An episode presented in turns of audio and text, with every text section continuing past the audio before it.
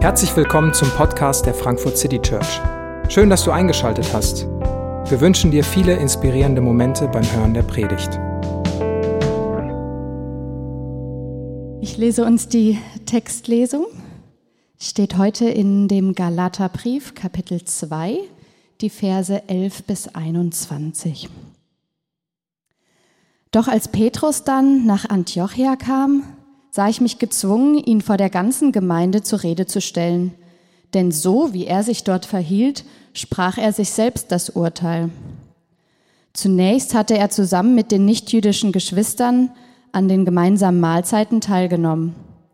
Als dann aber einige Leute aus dem Kreis um Jakobus kamen, zog sich Petrus aus Angst vor den Verfechtern der Beschneidung zurück und sonderte sich von den Nichtjuden ab. Und genauso unaufrichtig verhielten sich in der Folge die anderen jüdischen Geschwister. Sogar Barnabas ließ sich dazu hinreißen, dieses heuchlerische Spiel mitzumachen. Als ich nun sah, dass sie den richtigen Weg verlassen hatten, den Weg, der mit der Wahrheit des Evangeliums übereinstimmt, sagte ich in Gegenwart Allah zu Petrus. Du selbst nimmst dir, obwohl du ein Jude bist, die Freiheit, dich über die jüdische Lebensweise hinwegzusetzen und wie ein Nichtjude zu leben. Wieso zwingst du dann die Nichtjuden, sich der jüdischen Lebensweise anzupassen? Es stimmt, unserer Herkunft nach sind wir Juden. Wir sind keine Sünder wie die Menschen heidnischer Abstammung. Aber wir wissen jetzt, dass der Mensch nicht durch das Befolgen von Gesetzesvorschriften für gerecht erklärt wird, sondern durch den Glauben an Jesus Christus. Darum haben auch wir unser Vertrauen auf Jesus Christus gesetzt, denn wir möchten vor Gott bestehen können. Und das ist, wie gesagt, nur auf der Grundlage des Glaubens an Christus möglich, nicht auf der Grundlage der Gesetzeserfüllung. Niemand steht durch das Befolgen von Gesetzesvorschriften vor Gott gerecht da. Gerade unser Bestreben, durch die Verbindung mit Christus für gerecht erklärt zu werden, macht also deutlich, dass wir Juden genauso Sünder sind wie alle anderen Menschen. Bedeutet das dann, dass Christus im Dienst der Sünde steht? Niemals. Vielmehr bin ich es, der sich schuldig macht. Und zwar dann, wenn ich das, was ich niedergerissen habe, wieder aufbaue. Denn damit erkläre ich das Niederreißen nachträglich für falsch und erweise mich selbst als ein Gesetzesübertreter. In Wirklichkeit jedoch habe ich mit dem Gesetz nichts mehr zu tun. Ich bin durch das Urteil des Gesetzes dem Gesetz gegenüber gestorben, um von jetzt an für Gott zu leben. Ich bin mit Christus gekreuzigt. Nicht mehr ich bin es, der lebt. Nein, Christus lebt in mir. Und solange ich noch dieses irdische Leben habe, lebe ich im Glauben an den Sohn Gottes, der mir seine Liebe erwiesen und sich selbst für mich hingegeben hat. Ich weise Gottes Gnade also nicht zurück, denn das Gesetz kann uns nicht dazu verhelfen, vor Gott gerecht dazustehen. Wäre es anders, dann hätte Christus nicht sterben müssen. Ja, guten Morgen, mein Name ist David, ich bin einer der Pastoren hier und ich habe mich in der Vorbereitung gefragt, ob ich denn mit diesem Paulus gerne befreundet gewesen wäre oder mit ihm in einer Gemeinde zusammengearbeitet hätte. Also erst so öffentliche Bloßstellung bei Fehlern und dann lange komplizierte theologische Rede, warum es falsch war, wo man die Hälfte erstmal nicht versteht. Also wo ich mir dachte, so, das ist genau die Kombi, wo ich denke, suche ich äh, in, in einem Kollegen, in einem Freund, in einem Mitstreiter. Also ich, ich glaube, dass es muss wirklich ein, ein, ein schwieriger Charakter gewesen sein. Und es hat vielleicht einen Grund, warum Paulus nicht einer war, der 40 Jahre an einer Stelle eine Gemeinde aufgebaut hat, sondern immer wieder woanders hingegangen ist, Impulse gegeben hat und dann weitergegangen ist. Also das könnte was damit zu tun haben. Aber wir steigen heute ein bisschen ähm, in diesen Paulus auch in seine Geschichte ein, ähm, die er hier im Galaterbrief auch ähm, verarbeitet. Wir beschäftigen uns äh, jetzt die zweite Woche mit diesem Brief, den Paulus schreibt. Und dieser Brief hat ganz zentral zum Thema die Frage danach, was ist das Evangelium? Wie formt das Evangelium Gemeinschaft? Und wie prägt es das Leben derer, die in dieser Gemeinschaft sind? Und diese Fragen sind genau die Fragen, die wir uns als Frankfurt City Church Zeit bestehen stellen. Das sind die Fragen, die wir uns bei der Gründung gestellt haben. Was genau ist eigentlich das Evangelium? Wenn wir das versuchen umzusetzen, dass, dass Jesus auf diese Welt gekommen ist, um für Sünder zu sterben, um uns mit, mit Gott wieder in Verbindung zu setzen, und das ist alles von Gnade und Liebe bestimmt, was heißt das für uns? Wie sieht eine Gemeinschaft aus, die, die danach lebt? Und was, was heißt das für, das für das Leben der Einzelnen in dieser Gemeinschaft? Wo wird das sichtbar? Wo wird das spürbar? Und weil dieser, dieser Brief die zentralen Fragen hat, die wir auch als Gemeinde haben, immer haben und immer haben werden, ähm, wollen wir uns damit beschäftigen. Wir haben letzte Woche so eine, so eine kleine Einleitung gemacht in die Situation. Ähm, Paulus bekommt mit, dass es da äh, so rivalisierende Lehrer gibt, die dem, was er gesagt hat, widersprechen, die ihn sogar verleumden, die sagen, ja, Paulus hat euch nur die, äh, dieser Paulus hat euch nur die halbe Wahrheit erzählt, außerdem, der ist nur so ein halbrichtiger Apostel, Petrus ist viel wichtiger. Und äh, sagt den, den Leuten, die da in Galatien, in der heutigen Türkei, also keine jüdische Wurzeln, ähm, sagt denen, hey, ihr müsst euch an die Essensvorschriften halten, äh, an Sabbatgebot und euch beschneiden lassen, wenn ihr wirklich zu Jesus gehören wollt. Und als Paulus das hört und das mitbekommt, sieht er rot, wird wütend, nimmt den Stift und schreibt los. Und bei dem Text, wo er immer noch schreibt, ist er, ich glaube, immer noch wütend, aber theologisch wird er klarer und präziser, auch wenn es sehr kompliziert ist. Äh, was mir geholfen hat, auch als, als kleine tröstende Bemerkung vorweg, der Petrus, der jetzt hier kritisiert wird und hier äh, im Fokus stehen wird, hat später in einem seiner Briefe geschrieben, dass Paulus schon recht hat, aber meistens kompliziert zu verstehen ist. Ähm, das hat mich äh, ein bisschen, bisschen getröstet. Also Petrus selbst hatte da bestimmte Herausforderungen mit, mit ihm. Also es waren da diese, diese rivalisierenden Lehrer äh, gegenüber Paulus, die sind nach Galatien in die heutige Türkei gereist und haben den Leuten dort ähm, was anderes erzählt die Leute waren verunsichert. Und es kann sehr, sehr gut sein, dass sie die, die Geschichte von wie Petrus sich in Antiochia verhalten hat, auch erzählt haben, halt nicht vollständig. Es kann durchaus sein, dass sie gesagt haben, wisst ihr, als Petrus nach Antiochien gekommen ist, da hat er erst mit den, mit den Heiden und den Juden zusammengegessen. Und dann, als, als andere Leute kamen, hat er seinen Fehler bemerkt hat sich zurückgezogen. Und hey, selbst wenn Petrus sich da zurückzieht und Petrus da eine Linie zieht, hey, dann, dann müsst ihr die Linie auch ziehen. Und Paulus sagt, lass, lass, ich mal, lass ich mal darstellen, wie das wirklich gelaufen ist. Also, Petrus war in Antiochia und er hat erst mit den Juden gegessen und, äh, und mit den Nichtjuden gegessen. Aber dann hat er sich zurückgezogen, weil er, weil er Angst hatte. Das ist hier die Formulierung. Petrus ähm, lässt so sein, sein altes altes Muster hochkommen. Es sind sogar zwei alte Muster, die hier in ihm hochkommen. Also Petrus, Leute kommen und Leute haben eine andere Meinung wie er und auf einmal beginnt er gegen seine Überzeugung zu handeln. Das klingt sehr verdächtig nach der Verleugnung von Jesus, wo er auch gefragt wurde, hey, kennst du Jesus? Er sagt, Jesus, den kenne ich nicht. Also lieber auf Nummer sicher gehen, keine Probleme bekommen, schön bei den Leuten gut dastehen und Petrus macht das hier wieder. Aus Angst vor den Leuten, aus Angst vor dem, was sie denken, vor den Problemen, die er bekommen könnte, sieht er sich zurück. Obwohl er eigentlich der Leiter und die prägende Figur sein sollte. Und er fällt zurück in ein, in ein jüdisches Reinheitsdenken, was, was Jesus ihm auch eigentlich schon den Zahn gezogen hat. Denn die Juden hatten diese Idee, dass wenn sie ihre Reinheitsgebote verletzen, dass sie dann ähm, soziale und vor allem auch in der Gottesbeziehung Nachteile haben, Trennungen haben, Opfer machen müssen und das ist ein Problem. Und Juden wollten auf keinen Fall unrein werden. Ähm, und die Juden haben das ein bisschen so gemacht wie wir während Covid.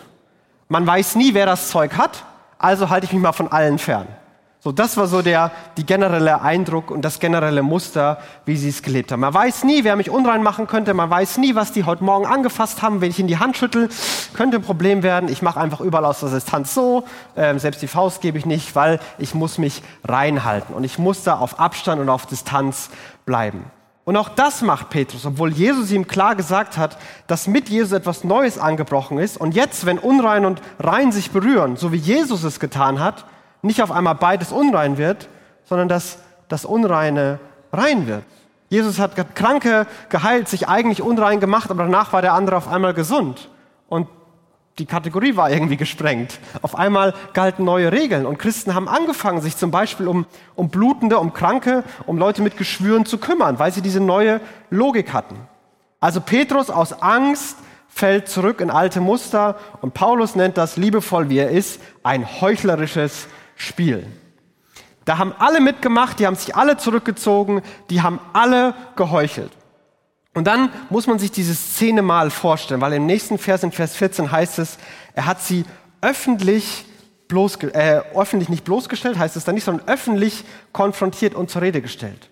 Also da, da sind irgendwie diese, diese Juden, diese wichtigen Leiter der Kirche, Petrus, Barnabas und andere. Und dann kommt der knarzköpfige Paulus rein, wahrscheinlich wieder wütend mit rotem Kopf und äh, sagt einmal, Leute, was habt ihr denn letzte Woche wieder für einen Mist gemacht? Ihr habt erst mit denen gegessen und dann habt, seid ihr davon weggegangen. Seid ihr eigentlich bescheuert? Wisst ihr, was das bedeutet?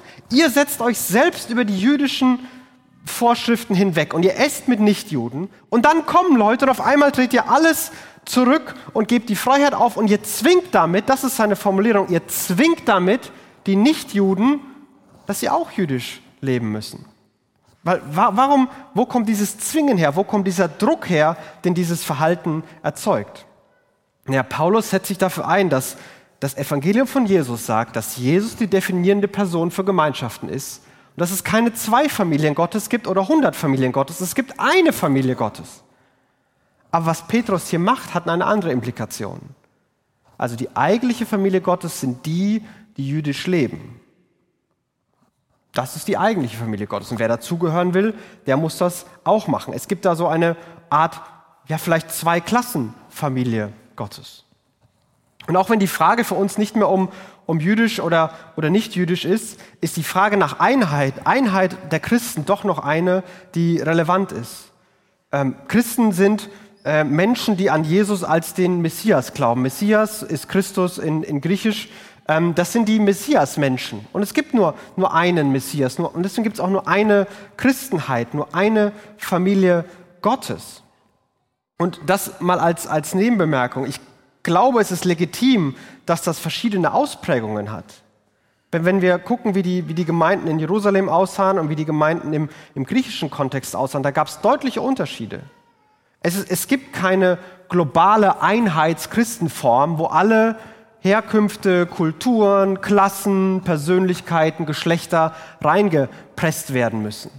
Aber es gibt eine Person Jesus, um die sich alle versammeln. Es gibt eine Familie Gottes. In dem Haus Gottes gibt es verschiedene Zimmer, aber es ist das gleiche Haus und alle sitzen am gleichen Tisch. Und ich hatte mir das bildlich vorgestellt. Wir hatten vor einigen Jahren Untermieter hier, eine eritreische Gemeinde und immer wenn die Gebetsmeeting hatten, war es quasi nicht möglich, im Büro zu arbeiten bei uns. Die waren unter uns, haben gebetet und beten äh, in deren ähm, Spiritualität und, und Kirchenkultur hieß, alle stehen, alle bewegen sich, alle beten gleichzeitig und alle beten auch in einer Art von Lautstärke, dass der, das gemeine Weißbrot denken könnte, deren Gott ist schwerhörig. Also das war wirklich laut und wirklich intensiv. Und das war ihre Form von Spiritualität und trotzdem waren in unseren Räumen. Und dann vergleiche ich unsere Gebetsmeeting dazu. Wir sitzen da zu fünft im Stuhlkreis, Hände gefaltet, es redet immer nur einer. Lauter als so spricht man auf keinen Fall. Und ich frage mich, was ein Eritreer gedacht hätte, wenn er uns gesehen hat. Ob wir es überhaupt ernst meinen, ob wir überhaupt irgendwas glauben, ob, wir, ob, wir, ob uns einer gezwungen hat, uns da hinzusetzen. Also, was machen wir da? So. Und ich glaube, Sie sind ganz froh, dass Sie in Ihrem Zimmer wohnen dürfen und ich bin ganz froh, dass ich in meinem Zimmer wohnen darf. Aber wir wohnen im gleichen Haus Gottes. Und ich kann nicht sagen, die sind komisch, die sind falsch, die sind doof. Und wenn die mal mehr wären wie wir, dann und genauso können andere das genauso wenig. Es gibt die, die eine Familie Gottes. Es gibt verschiedene Persönlichkeiten, verschiedene Ausprägungen. Kirchen auf aller Welt sehen anders aus. Aber sie formieren sich alle um Jesus. Und deswegen gibt es diese eine Familie Gottes. Das ist die Wahrheit des Evangeliums. Und von der ist Petrus mit seinem Verhalten abgewichen. Er tut so, als gäbe es zwei Familien. Und es stellt eine ganz entscheidende Frage für die Leute in Antiochia und auch für die Leute, die hier verunsichert sind in Galatien. Wer gehört eigentlich zur Familie Gottes? Weil da hängen ja andere Fragen dran. Die Versprechen Gottes, gelten die überhaupt für mich? Also es ist ja schön, dass Gott tolle Sachen verspricht. Aber gelten die für mich? Da, darf ich glauben, dass, dass das für mich passieren wird? Kümmert sich Gott um mich? Darf ich mit Gottes Fürsorge rechnen? Oder ist Gott am Ende sogar gegen mich, weil ich die Kriterien für seine Familie nicht erfülle. Er kümmert sich um seine Kinder, aber wenn ich nicht dazugehöre, dann vielleicht kümmert er sich ja gar nicht um mich. Darf ich hoffen? Darf ich glauben, dass ich bei der Auferstehung dabei bin, dass ich in Gottes neuer Welt leben darf? Gibt es diese Hoffnung für mich? Oder ist das was, was ich mir einrede und schönrede? Ist das, ist das real oder nicht? Gehöre ich zur Familie Gottes? Das ist eine soziale und eine theologische Frage für die Leute damals. Und pa Paulus will ganz, ganz stark argumentieren, dass es nur die eine Familie Gottes gibt und das Glaube an Jesus das entscheidende Merkmal ist. Und was Paulus jetzt in der Folge argumentieren wird, ist mit Sicherheit seine, seine eigene Geschichte und eine eigene Phase von neuer Perspektive, die er erlebt hat, als er Jesus erlebt hat. Paulus ist als ein, ein strenger jüdischer Mann aufgewachsen. Er war einer der Pharisäer. Das waren die Leute, die besonders, besonders eifrig für Gott und die jüdischen Vorschriften gelebt haben. Es gibt ein berühmtes Zitat aus der Zeit äh, von Paulus, von einem Pharisäer, der gesagt hat, wenn ganz Israel nur einen einzigen Tag die ganze Tora halten würde, dann würde der Messias sofort wiederkommen. Das war ihr Bestreben. Alle Leute müssen sich dran halten, weil dann wird unsere Hoffnung wahr. Dann kommt der Messias, der, der wird der König der Welt, der Segen für alle, den Ab, dem Abraham versprochen wurde, der wird wahr. Alle werden den Gott Israels anbeten und Jerusalem wird die Stadt Gottes auf Erden sein. Und von dort aus werden sich Frieden und Gerechtigkeit in alle Welt ausbreiten. Das war die jüdische Hoffnung. Das war die Hoffnung, die Sehnsucht von, von Paulus. Und wie man da hinkommt, war ganz eindeutig. Alle müssen sich an die Regeln halten, denn dann wird es klappen. Und deswegen hat er unter anderem die Christen verfolgt die behauptet haben, es gibt doch schon Messias, die behauptet haben, man muss sich nicht mehr an die Reinheitsgebote halten. Ha!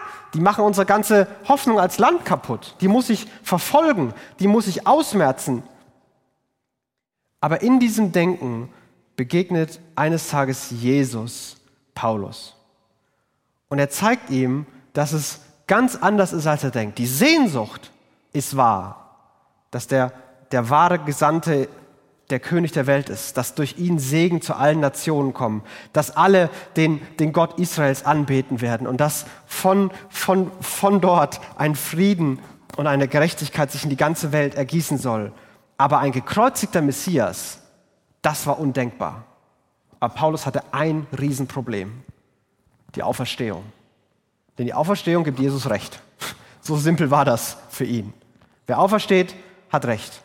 Und auf einmal musste er seine Kategorien ändern.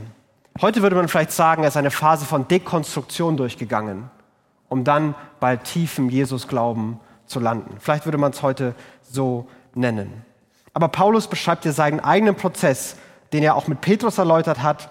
Und wahrscheinlich kann Paulus das hier schreiben, weil Petrus ihm am Ende auch Recht gegeben hat. Also beginnt er anzufangen und seine eigene Gedanken zu reflektieren, zu dekonstruieren und neu aufzubauen.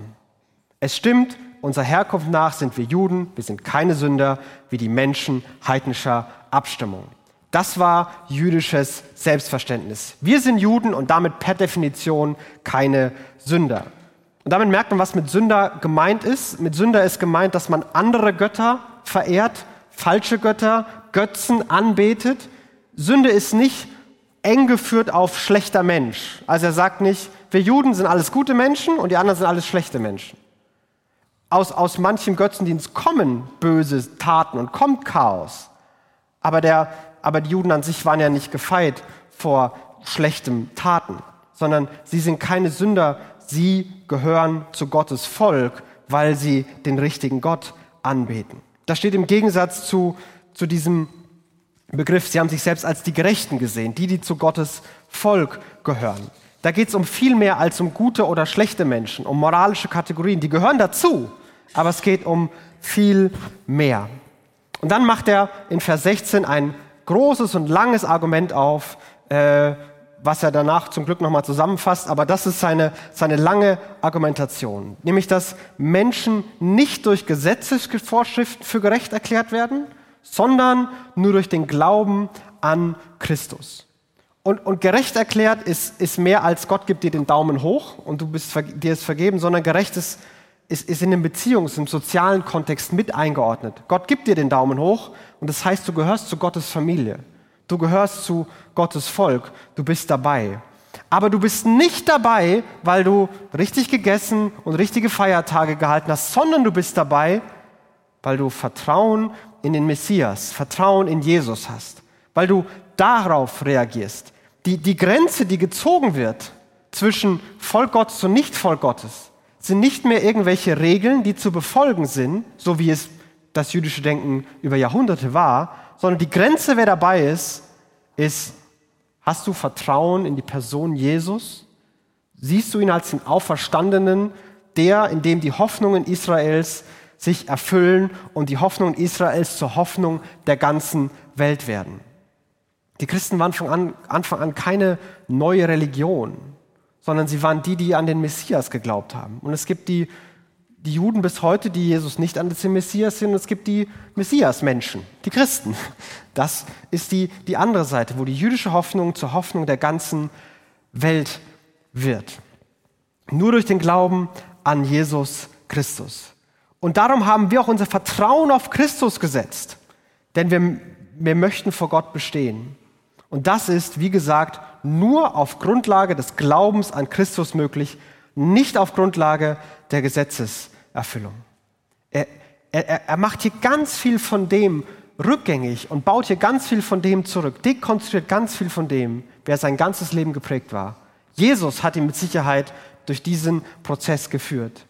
Dass es nicht mehr um all diese Fragen ging, dass die Torah nicht mehr die Grenze ist, sondern Jesus und dadurch gehört man dazu. Niemand steht durch das Befolgen von Gesetzesvorschriften vor Gott gerecht da.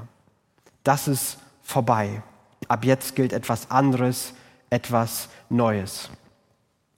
Jetzt kann man vielleicht auch verstehen, warum man an anderen Stellen sagt, das Evangelium, die Botschaft von Jesus ist ein Skandal für Juden.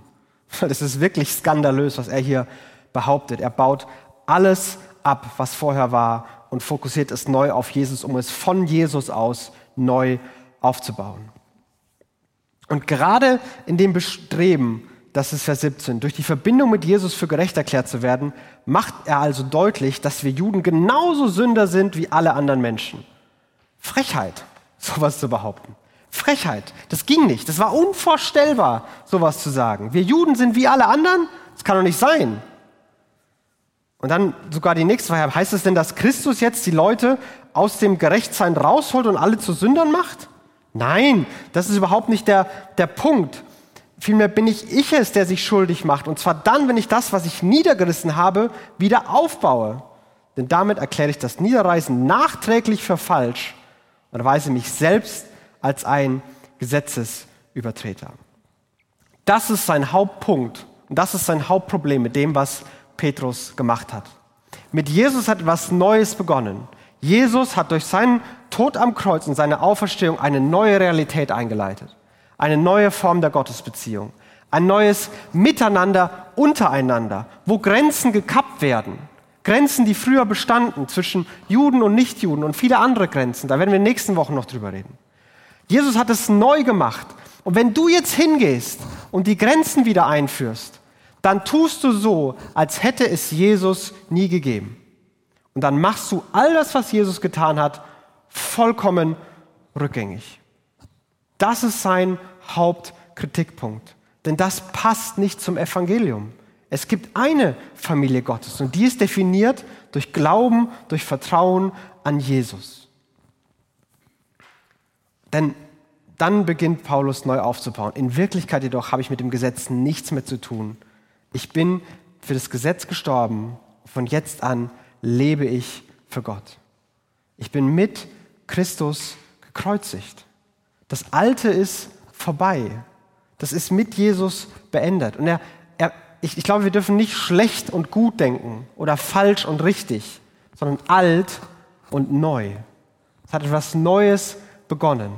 Später im Brief wird Paulus argumentieren, dass die Tora selbst sich nur als Übergang gesehen hat, bis der wahre Messias kommt, bis Jesus da ist. Und dann wird er richtig persönlich. Nicht mehr ich bin es, der lebt, nein, Christus lebt in mir. Und solange ich noch dieses irdische Leben habe, lebe ich im Glauben an den Sohn Gottes, der mir seine Liebe erwiesen hat und sich selbst für mich hingegeben hat.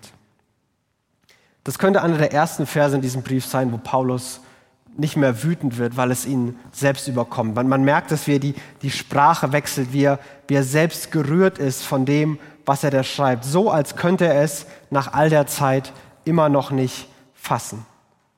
Nicht mehr ich bin es, der lebt. Das, das Alte ist vorbei. Nein, Christus lebt in mir. Ich bin mit, mit Jesus verbunden und das definiert mich neu.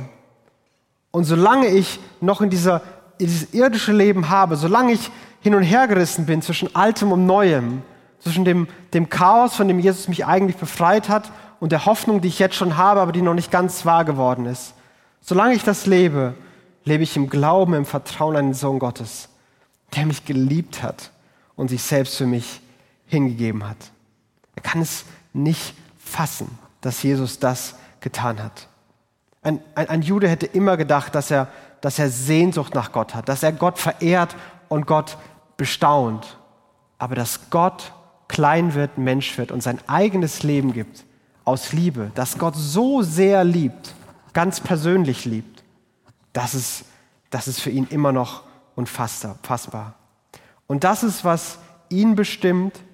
Und so wie er es schreibt, ist das auch etwas, was, was alle bestimmt. Sobald die Verbindung mit Jesus da ist, ist das Alte vorbei. Ab jetzt beginnt etwas Neues. Und was das Neue lebe ich als Antwort auf die Liebe, die Gott mir gegeben hat. Er, er wird neu definiert. Ich bin geliebt, also bin ich. Das ist, was jetzt für, was für ihn gilt. Nicht mehr Vorschriften, nicht mehr, was er getan hat. Das ist das entscheidende Kriterium. Ich bin geliebt, also bin ich in bin Beziehung mit Gott. Die Liebe Jesu ist es, die Beziehung Gottes ermöglicht. Und ich bin geliebt und deswegen bin ich auch Teil der Familie Gottes. Die Liebe Jesu, die am, am Kreuz sichtbar wird, ist das definierende Merkmal für alle die, die darauf mit, mit Dankbarkeit, mit Vertrauen antworten. Das definiert die Familie Gottes. Ich weiß nicht, was was du gedacht hast, ähm, als Yvonne in der, in der Einleitung gefragt hat. Wann glaubst du, gehörst du dazu? Oder vielleicht sogar persönlicher, glaubst du denn gerade, dass du dazu gehörst? Mit deinen Fragen, mit dem, was letzte Woche war, mit dem, was vielleicht in deiner Vergangenheit ist, mit allem, was du gerade jetzt noch nicht weißt. Vielleicht weißt du gar nicht, ob du dazugehören willst oder nicht, weil es dir gar nicht so klar ist. Vielleicht bist du selber in der Phase, wo viele dieser dekonstruierenden Fragen für dich gerade dran sind. Aber die Antwort, wie man dazugehört, hat mit all dem nichts zu tun. Die Antwort hat damit zu tun, dass Jesus geliebt hat, dich geliebt hat und deswegen er am Kreuz gestorben ist, um für dich zu ermöglichen, in Beziehung zu Gott zu sein und zu Gottes Volk zu gehören, zu seiner Familie, dass die Versprechen Gottes für dich gelten durch Jesus dass Gott sich um dich kümmert durch Jesus und wegen Jesus. Und dass du hoffen kannst, hoffen auf Auferstehung durch und wegen Jesus. Und darauf mit, mit Dankbarkeit, mit Glaube, mit Vertrauen zu antworten. Und, und da geht es da geht's nicht um ein gewisses Maß. Man muss so, so dankbar sein, so gläubig sein und so vertrauensvoll sein. Nein, die, die Kategorie an sich reicht. Ich reagiere überhaupt darauf, weil ich es glaube, weil ich mich danach sehne. Und Paulus kann es bis heute nicht fassen, dass dieser Jesus ihn geliebt hat. Und das war seine, seine Dekonstruktion, die er selbst erlebt hat. Er hatte keine Angst vor Fragen, hatte auch keine Angst davor, skandalöse Dinge einzurichten, einzureißen, mit seiner Vergangenheit zu brechen. Aber es war nicht aus Verletzung heraus, nicht weil er alles loswerden wollte, nicht weil er sein eigenes Ding machen wollte, sondern weil die Begegnung mit Jesus sein Leben auf den Kopf gestellt hat. Und wenn, wenn Jesus dich vor Fragen stellt, wenn du, wenn du was in der Bibel liest, wenn du was hörst, wenn du Jesus erlebst und auf einmal hast du Fragen zu dem, wie andere das machen, was du immer geglaubt hast, was du in anderen Gemeinden gesehen hast, was du bei uns siehst, stell dir die Fragen. Jesus wird dein Leben neu definieren Und Jesus hat, ist mit Paulus einen Weg gegangen, wo er ganz viel hinter sich gelassen hat. Aber es landet bei, ich kann nicht fassen, dass Jesus mich so sehr liebt. Und das ist so der, der Grundstein, auf dem dann alles andere aufgebaut wird. Das ist auch der Grundstein, auf dem wir in den nächsten Wochen alles andere aufbauen werden. Wir sind eine Gemeinde und eine Einheit. Und bei aller Verschiedenheit müssen wir untereinander einen Weg finden, miteinander klarzukommen. Es gibt nur eine Familie Gottes. Wir müssen auch einen Weg finden, mit verschiedenen anderen Christen klarzukommen. Es gibt nur eine Familie Gottes. Und Familie ist kompliziert. Beziehungen miteinander zu haben, die vor allem von der gemeinsamen Liebe von Jesus geprägt sind, sind nicht so leicht zu regeln. Da kann man nicht objektiv entscheiden, wer recht hat und wer falsch liegt. Da wären Regeln viel dankbarer. Richtig falsch. Und wir sind manchmal versucht, das wieder aufzustellen. Aber es, es braucht diese Gemeinschaft, die um Jesus formiert.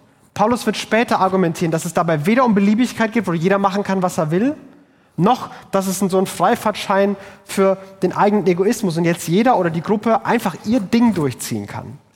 Sondern Jesus definiert es. Aber es beginnt dabei, dass wir es nicht fassen können, dass Jesus uns geliebt hat. Und dann kommt sein Abschlussstatement. Ich weise Gottes Gnade also nicht zurück, denn das Gesetz kann uns nicht dazu verhelfen, vor Gott gerecht dazustehen. Keine Leistung, ob, ob jüdische Regeln, ob, ob gutes Menschsein, was auch immer. Nichts davon sorgt dafür, dass Gott dir den Daumen gibt und du zu Gottes Familie gehörst. Wäre es so, ginge das, dann hätte Christus nicht sterben müssen. Implikation, weil Jesus sterben musste und gestorben ist, geht's nicht anders. Keiner kann Gott was beweisen. Keine jüdischen Regeln, kein unser gutes Menschsein, nichts davon. Kein genug in die Kirche gehen, kein genug Glauben. Jesus allein, Christus allein definiert uns. Er definiert uns persönlich und er definiert uns als Gemeinschaft. Und das sichtbare Zeichen, was die Christen damals hatten, war, dass sie gemeinsam gegessen hatten. Die, die gemeinsam am Tisch sitzen, die gehören zur Familie Gottes. Und deswegen war das so ein Problem, weil Petrus genau das aufgelöst hat. Aber Jesus hat es ihnen so erklärt. Jesus hat gesagt, dass er mit ihnen einen neuen Bund eingeht, dass seine, sein Tod und seine Auferstehung eine neue Realität einleiten. Und dass sie, dass sie persönlich bestimmt. Du bist nicht mehr, was du tust, du bist nicht deine Herkunft, sondern du bist geliebt. Und das ist, was ultimativ über dich gilt. Und genauso formt es Gemeinschaft. Wir sind geliebt. Das ist das, was uns bestimmt. Und wir machen das sichtbar und wir machen das erlebbar, indem wir uns bis heute, indem sich Christen bis heute in allen Formen und Denominationen gemeinsam an den Tisch setzen. Das ist in dieser Große ein bisschen schwierig, deswegen gibt es eine andere Form. Aber die Idee ist, wir feiern zusammen Abendmahl. Wir sind zusammen am Tisch. Denn wir alle sind dabei. Und wir sprechen uns das gegenseitig zu. Dass jeder, der Abendmahl nimmt, jedem, der das zugesprochen wird, hey, du bist Teil der Familie Gottes. Das ist nichts, was ich selber in meinem Keller mache, wo ich mir das selber nehme und mir selbst zuspreche. Das ist was, was gemeinschaftlich passiert. Weil es zeigt, wer an einem Tisch sitzt, der gehört dazu. Und so wollen wir auch heute Abendmahl feiern. Abendmahl feiern mit, mit verschiedenen Gedanken. Zum einen dass das das ist, was dich persönlich definiert. Weil Jesus sein Leben für dich gegeben hat. Und ich hoffe, dass wieder das, dieses Staunen entstehen kann. Die Versprechen Gottes gelten für mich. Gott ist nicht gegen mich, sondern Gott kümmert sich um mich. Ich darf hoffen, weil Jesus mich geliebt hat und ich kann es bis heute nicht fassen. Und das, das zählt. Überwinde die Zweifel die dir sagen, du bist nicht gut genug. Dir sagen, dir fehlt dies oder dir fehlt das. Das gilt. Jesus hat dich geliebt. Es gilt für uns als Gemeinschaft. Wir sind die von Jesus Geliebten und es verbindet uns miteinander und wir machen das sichtbar, dass wir zusammengehören bei all den Unterschieden. Und wir feiern es an diesem Sonntag mit vielen Tausenden und Millionen Christen in verschiedenen Kulturen zu verschiedenen Zeiten auf der ganzen Welt. Denn sie alle sitzen an Gottes großem Tisch. Es gibt die eine große Familie Gottes und wir sind da dabei. Wir sind der Ausdruck in Frankfurt, andere sind es woanders, aber wir sind dabei. Und mit diesen Gedanken möchte ich dich im Namen Gottes selbst zum, zum Abendmahl einladen. Beim Abendmahl, woran wir uns erinnern, dass Jesus gekreuzigt wurde, dass sein Leib für uns gebrochen wurde und dass Jesu Blut, dass das für uns vergossen wurde, zur Vergebung der Sünden und zu befreien und eine neue Realität einzuleiten. Weil er Menschen wie uns liebt. Weil er Menschen wie dich liebt, mit all den Abers, die vielleicht in deinem Kopf sind. Und das bestimmt dich, das bestimmt uns und das macht uns Teil der großen Familie Gottes auf der ganzen Welt. Und dazu möchte ich dich gleich einladen beim Abendmahl. Aber vorher spreche ich ein Gebet. Jesus, wir staunen darüber, dass du uns liebst. Und dass deine Liebe ab jetzt unser Leben bestimmt, dass deine Liebe unsere Gemeinschaft bestimmen kann. Und du siehst, wo wir das immer wieder anzweifeln, wo wir das nicht glauben können, dass du Menschen wie uns persönlich oder eine Gemeinschaft wie uns lieben kannst. Aber hilf uns zu sehen, dass, dass das das Entscheidende ist. Dass deine Liebe und deine Güte zu uns entscheidend ist.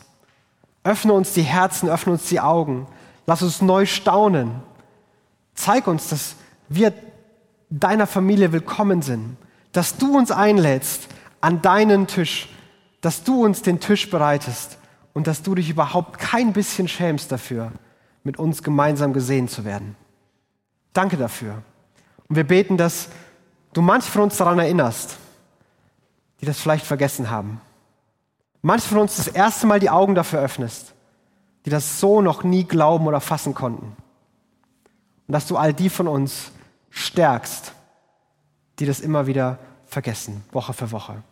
Danke, dass wir jetzt deiner Einladung an deinen Tisch folgen dürfen. Amen.